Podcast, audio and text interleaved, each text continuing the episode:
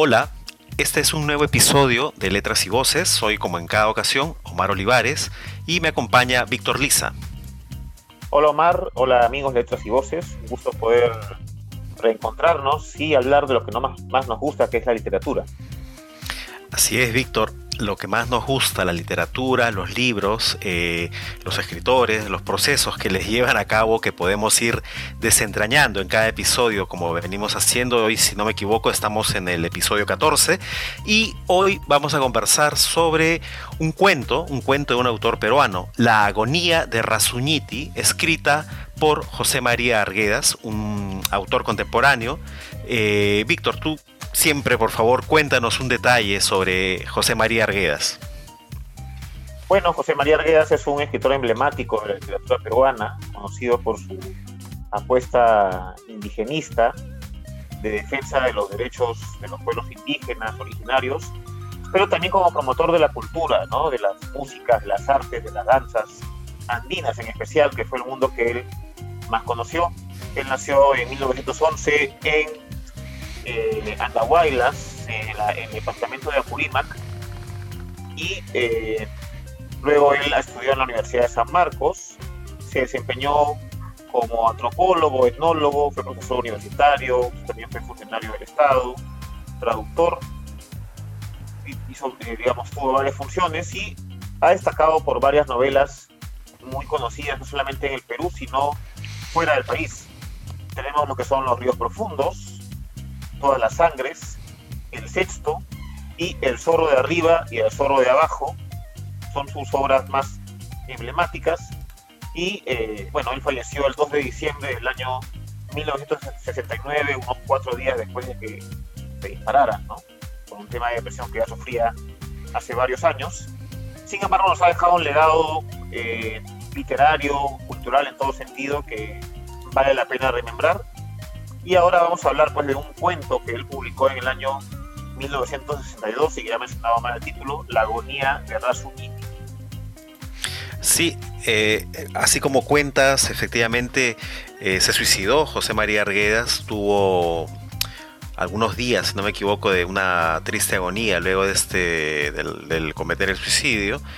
Y esto que tú señalas, ¿no? un episodio de depresión, creo que es algo que describe parte de su vida, ¿no? Parte de, la vida que, él llevó con constantes episodios de una enfermedad mental que lo agobió, sobre todo en los, en los últimos años de su vida y eh, que lamentablemente no pudo enfrentar, no pudo superar y que culminó con, con, el suicidio, como tú relatabas, en, si no me equivoco, el aula, un aula en la que él era, en la universidad en la que él era docente, en la Universidad Nacional Agraria La Molina. Eh, esto solo quería mencionarlo, este episodio de depresión es un poco una característica quizá, o, bueno, mal dicha, ¿no? En varios escritores, ¿no? Varios escritores que han atravesado periodos de su vida, asiagos, que luego los ha marcado y que en muchos casos, como es el caso también de José María Arguedas, queda, queda impregnada en su obra, queda impregnada en lo que ellos nos han legado, en sus escritos, en, sus, en la literatura que crearon, que generaron. Y eh, precisamente en la agonía de Rasuñiti habla, vamos a un poquito a, detallar lo que dice el cuento, en la agonía de Rasuñiti es un cuento sobre, sobre la muerte, pero principalmente creo yo sobre la vida.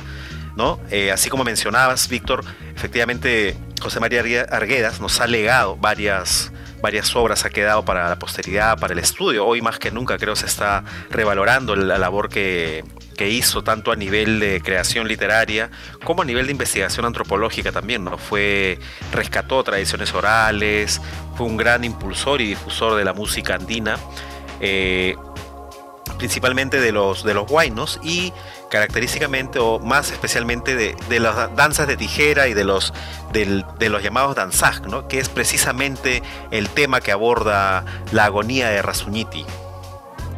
Así es, La Gorilla de Rociniti, como decía, es un cuento del año 1962. Cuenta la historia de un danzante de tijeras llamado Pedro Bancaire, conocido como Rosuniti, quien eh, ya en los últimos momentos de su vida decide eh, ejecutar una danza, la danza de tijeras, conocida, ¿no? Sobre todo en las regiones de Huancavelica, Apurímac, Ayacucho, donde es muy practicado en diversas modalidades, ¿no? Y eh, el cuento trata un poco de esa historia final, ¿no? De Pedro Bancaire Brasuniti, quien ejecuta la danza en medio de una agonía y es como que también este, deja un legado, ¿no?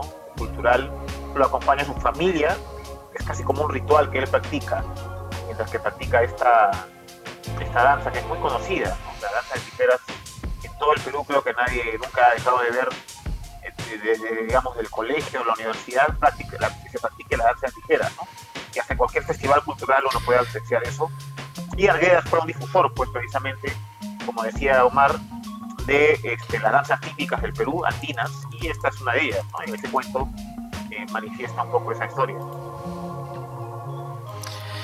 Sí, esto como mencionas, ¿no? La, agonía de Rasuñiti en este cuento que sucede en realidad en un instante, ¿no? Es un lapso corto el que describe en el cuento, creo que es uno de los, de los mejores cuentos, sin, sin temor a equivocarme, que nos ha dejado Arguedas, porque en este cuento para mí, hablando ya directamente sobre la historia, él plasma gran parte de lo que marcó su vida, ¿no?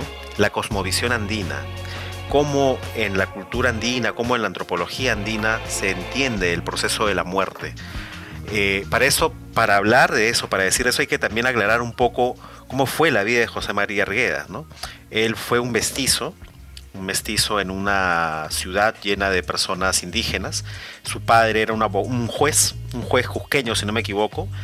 Eh, lamentablemente José María Arguedas, de muy huérfano, pierde a su madre, queda huérfano, y su padre vuelve a casarse con una mujer y por estos azares de la vida al padre lo, delegan para ser, si no me equivoco, juez en Ayacucho. Entonces, eh, José María Arguedas queda al cuidado de su madrastra en la ciudad de Andahuayla, si no me equivoco, en Apurima, y es allí donde la madrastra marca su vida, marca lo que va a ser la vida de José María Arguedas, pues que pues lo trata muy mal, lo margina y lo relega como una forma de castigo a vivir con la servidumbre, con los indios, como lo llamaban en ese entonces, pero para José María Arguedas, a pesar del sufrimiento que esto le causa, es un descubrir un mundo el mundo andino originario, el mundo ancestral de la cultura andina y que marca toda su vida, marca el derrotero de su imaginario, de su creación, de su, también de su labor profesional como antropólogo. ¿no?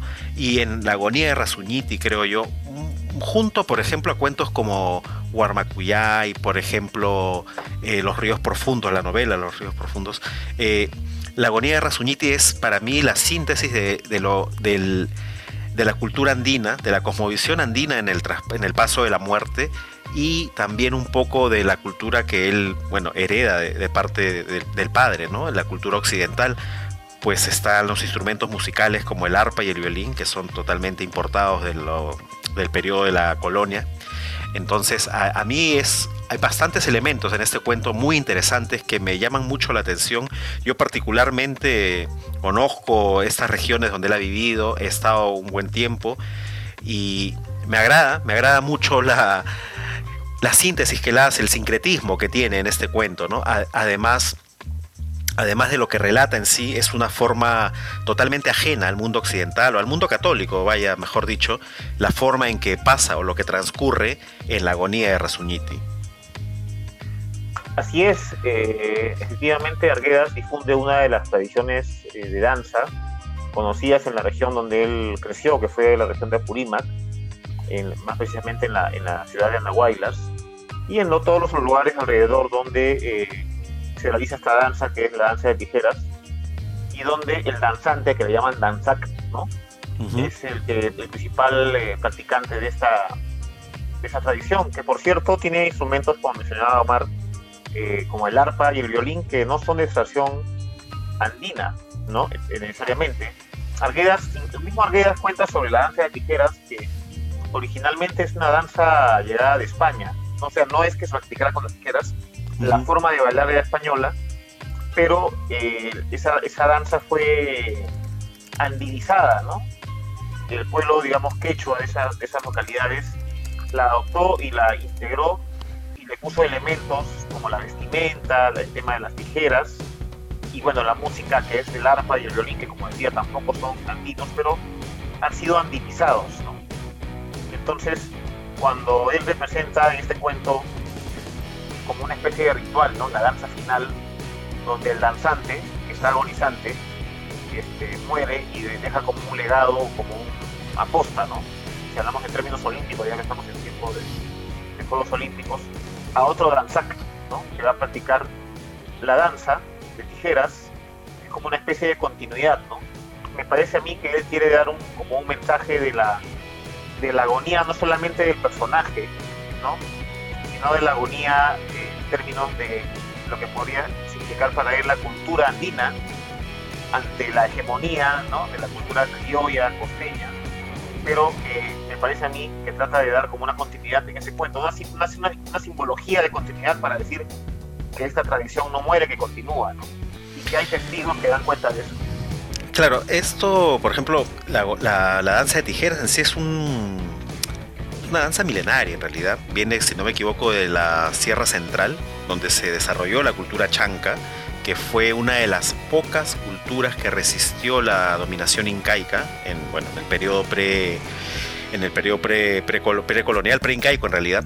Entonces, eh, sobre, sobre lo que tú mencionas, esto de la agonía en sí, para mí, bueno, un poco para detallar el cuento, ¿no? Es la agonía de Rasuñiti está, transcurre en, la casa de Pedro Huancaire, eh, Rasuñiti, un danzaj, el principal danzaj de su zona, está a punto de fallecer y él lo sabe por una serie de elementos que confabulan o que, con, confeccionan en realidad la cosmovisión andina que hay sobre la muerte, ¿no?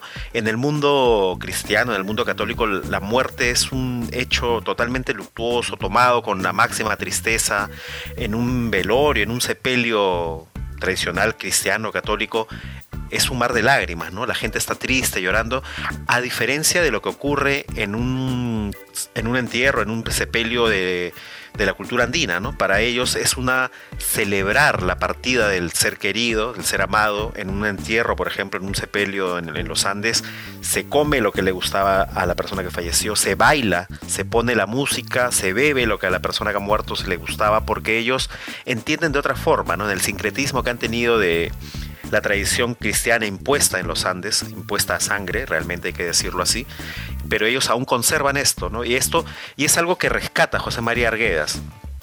Y, lo expresa muy bien, ¿no? Porque, por ejemplo, eh, en una parte del cuento de, de la agonía de Rasuñiti, a pesar de que Rasuñiti está a punto de fallecer, él ya sabe que va a morir, ¿no? Él sabe porque el Apu, o el, el, mamá, el mamani que lo, que lo protege, que lo cobija, que le da su poder para poder hacer la danza de tijeras, ya le ha avisado, ¿no? Ya le ha hecho sentir, le ha hecho saber que él ya está próximo a morir. Hay una imagen o una creencia, ¿no? De que cuando uno va a morir aparece un insecto, que es, en el cuento lo llama la chiririnca o chiririncacha, como le dicen.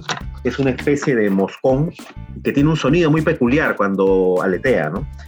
Entonces, eh, dice que cuando la chiririncacha llegue, nadie lo va a escuchar porque él va a estar sonando, haciendo sonar las tijeras. Pero lo que quería decir era que es como que está preparando una misa, ¿no? Rasuniti está vistiéndose como lo hace el sacerdote en la tradición cristiana, está ornamentándose y luego empieza a danzar.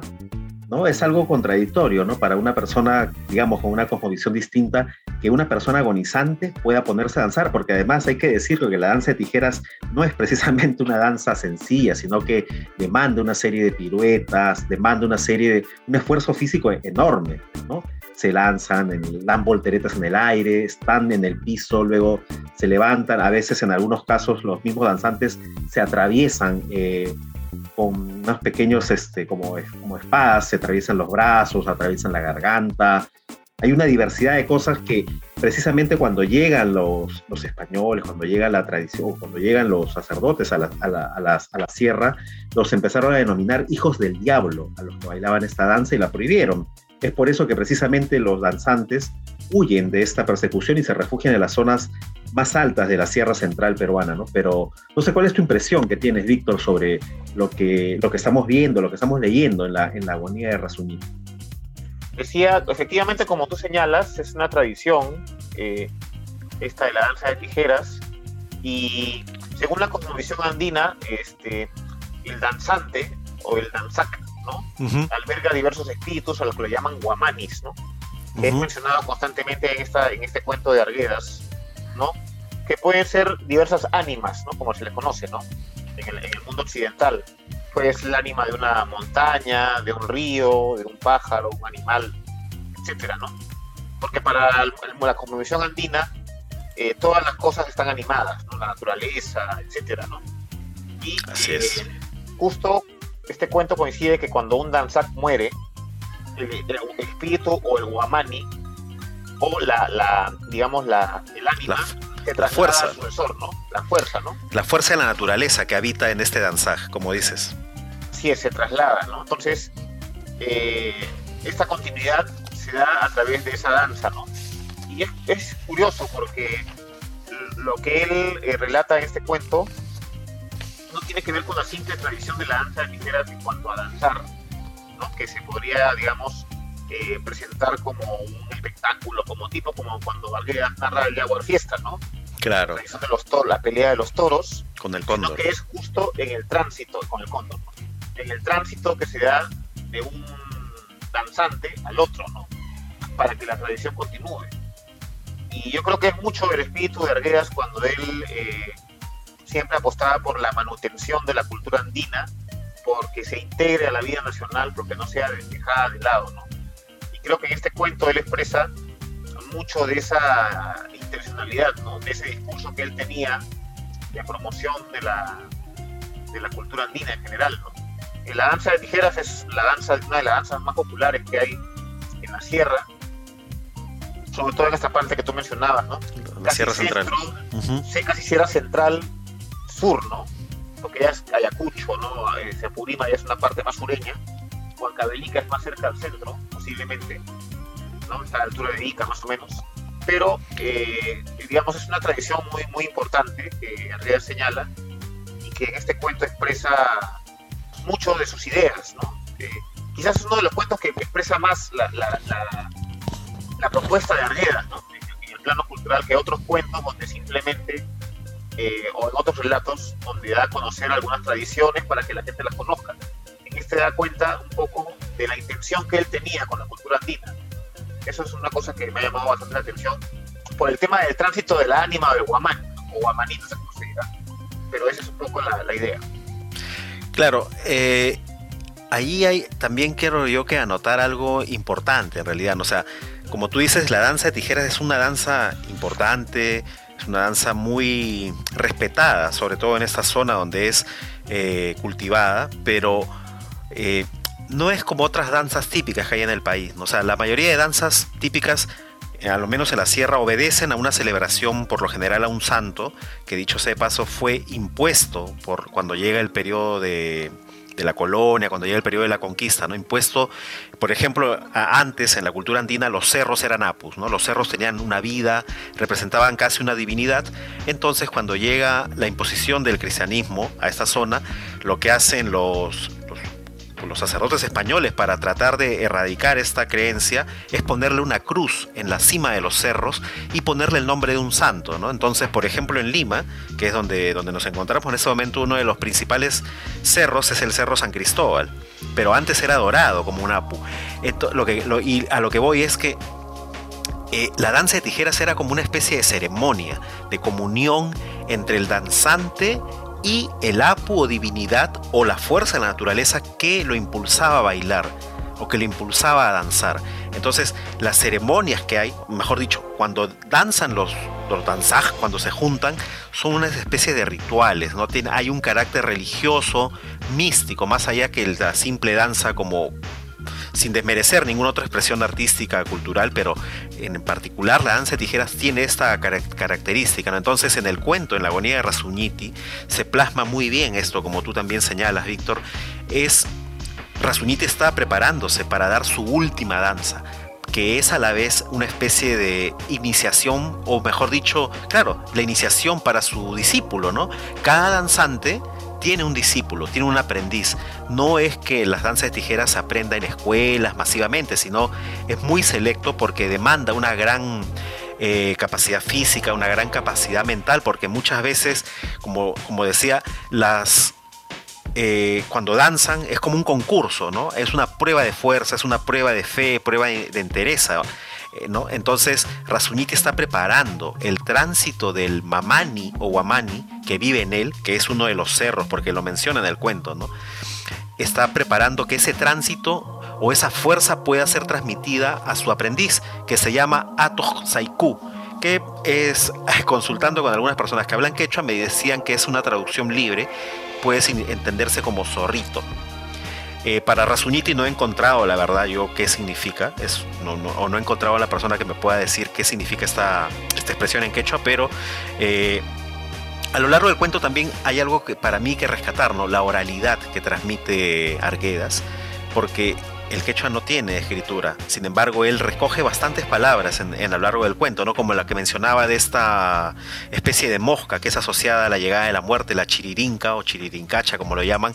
Por ejemplo, el nombre del del arpista, ¿no? El arpista principal, que es el instrumento principal de la danza junto con el violín, le dice lurucha, que es ese loro, para decir loro o lorito dicen lurucha en quechua. Pero bueno, esas son otras cosas. Es muy interesante, sinceramente recomiendo, les, insto, la verdad, a tomarse un tiempo de leer.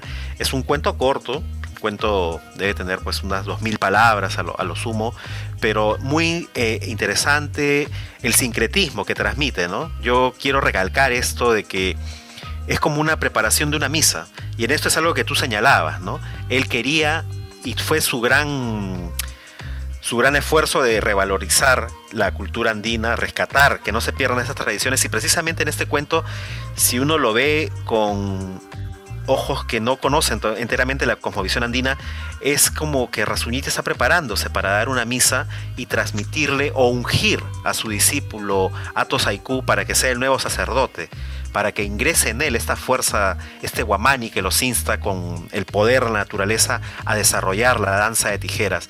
Eh, bueno, sin ser un poco de querer contarlo, efectivamente Rasuniti fallece Fallece y el, discípulo exclama que él está sintiendo que ingresa en él esta fuerza, este guamani que le va a conferir un nuevo poder para danzar o para hacer un danzaj. Pero hay otros detalles aún muy importantes en la historia, ¿no? Lo que pasa con la esposa, lo que dicen las hijas, la comunidad que, eh, se, se, acerca para el hecho mismo, ¿no?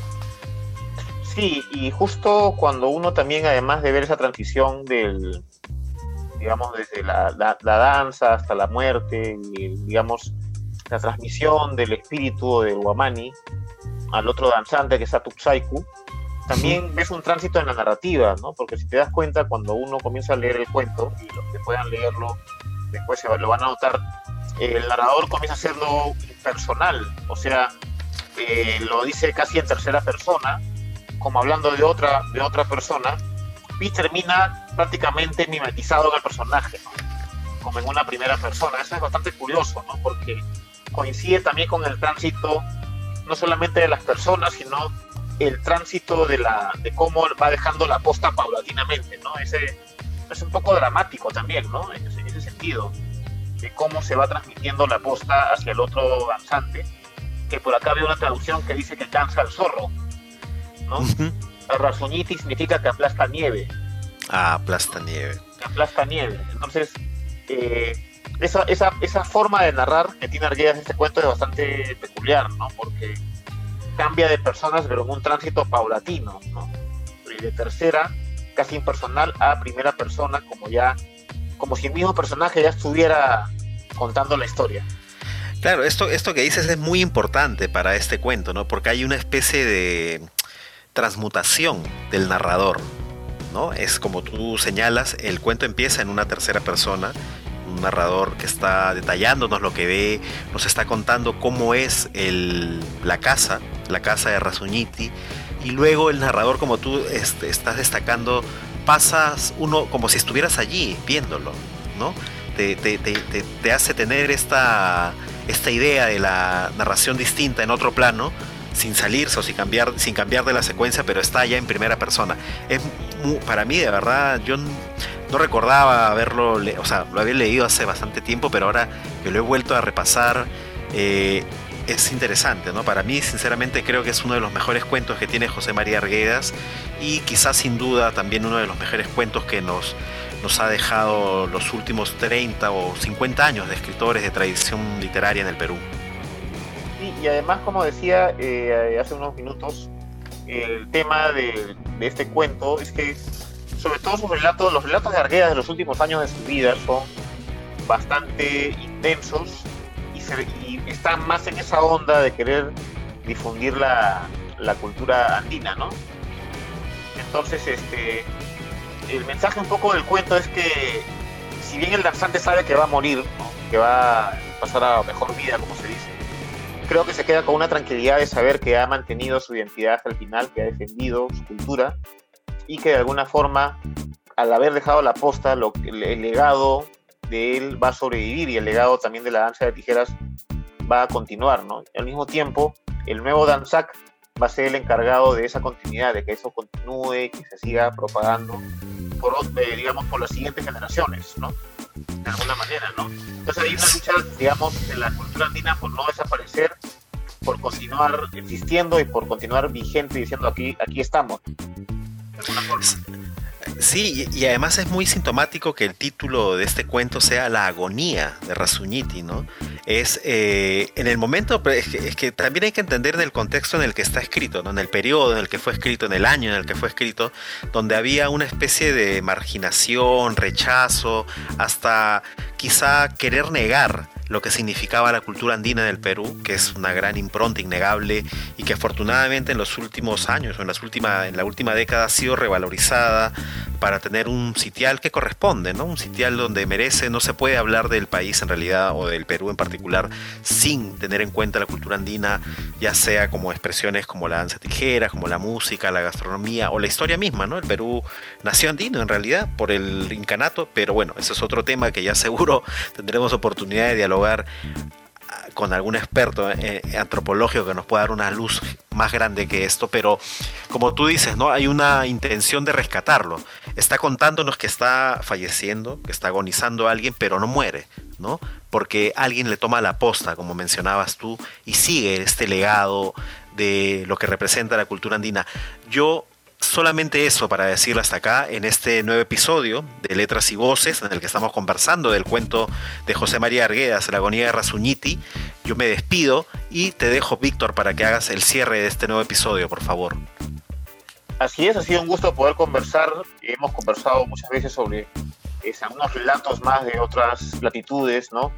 De otros países, por ahí Estados Unidos, de Europa, de América Latina pero hemos traído ahora a colación un cuento andino, ¿no? un cuento de Arguedas, que es un personaje que, pese a tratar más la temática andina, de alguna forma convierte esa temática en universal, ¿no? En universal. En la cultura andina no solamente para el Perú, sino para el mundo y, como decía Omar, eh, recordar que el Perú de alguna forma nació andino, pero como me dijo una amiga del Cusco, este, el Perú nació serrano, ¿no?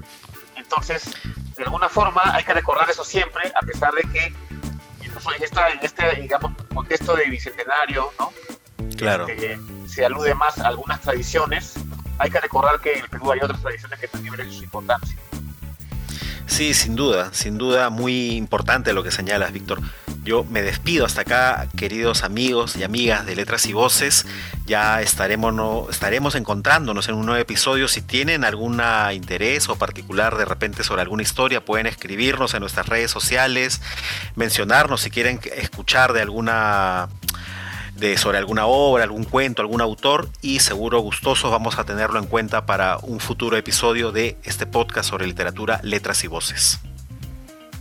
Así es, eh, muchas gracias por su atención. Nos estamos encontrando en un próximo episodio. Hasta luego. Hasta luego con todos.